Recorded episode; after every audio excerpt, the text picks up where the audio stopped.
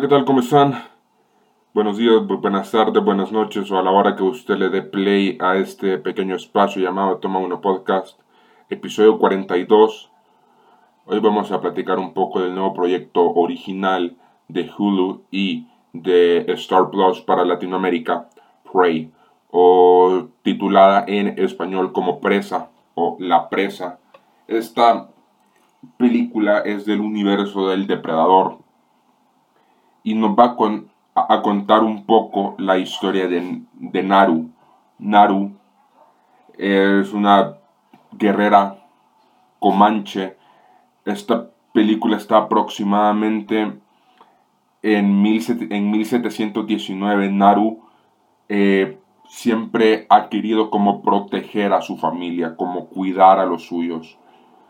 Pero esto se va a ver afectado por una visita inesperada de un peligro que no conocen, que nunca han visto y que necesitan habilidades más técnicas, más fuertes, evolucionar hasta cierto punto para poder hacerle frente a esta amenaza.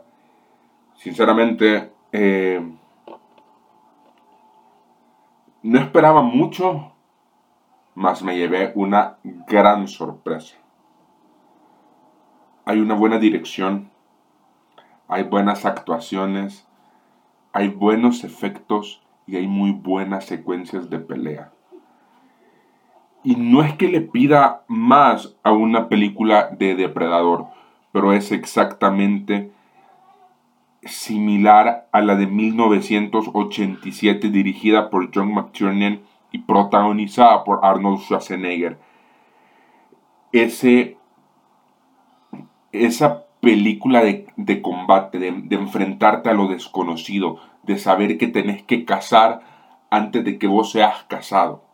Es muy similar a esa, a esa película y es quizás la única que se ha mantenido de las películas del depredador. Es la única que se ha mantenido hasta un punto decente o en la, en la conversación y, es la primera entrega. Pero esta película en mucho recae por la dirección de Dan Tackenbutter. No, perdón, de Dan, de Dan Trachtenberg, el cual hizo Ten Cloverfield Lane, la cual es protagonizada por, por Mary Elizabeth Winstead y por John Good. Hizo un episodio de Black Mirror, Playtest, la cual es muy, pues, muy buen episodio. O sea, había, hay dirección, hay un muy buen trabajo. Pero esto no fuera lo que es sin el sin, el trasfondo que hay detrás de esto. Y está muy bien hecha. Está muy bien hecha. O sea, con esta, con esta película el director hace funcionar lo que realmente se comprende por las películas del depredador.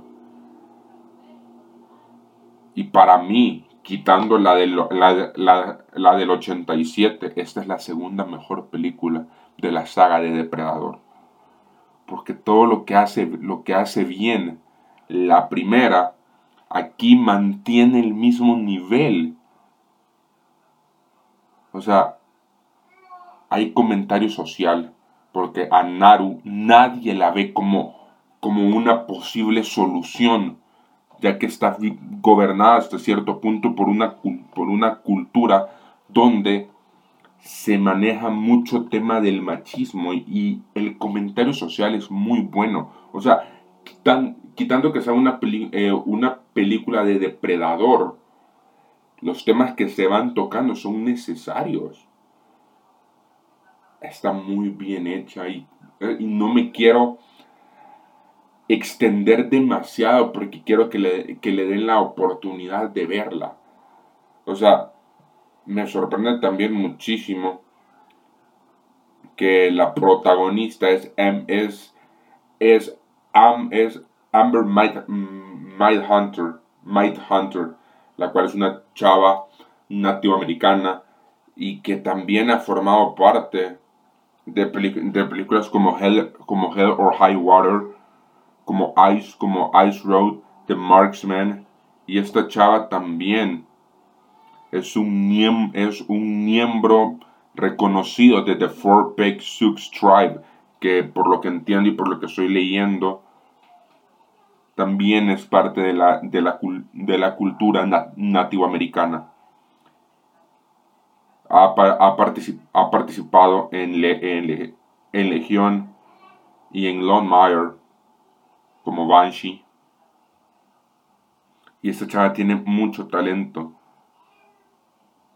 O sea, tiene mucho talento y la mayoría del casting son, son, son actores nativoamericanos. O sea, se le da el reconocimiento necesario a los nativoamericanos. Y está, está muy bien. Es una muy buena película. Y si tenés la, la oportunidad, estrenó este pasado viernes 5 de agosto en Hulu y en Star Plus para toda Latinoamérica. Si tenés la oportunidad, mírala por favor, estoy muy seguro que la vas a pasar bien. Nos vemos en, en un próximo capítulo de Toma 1 Podcast.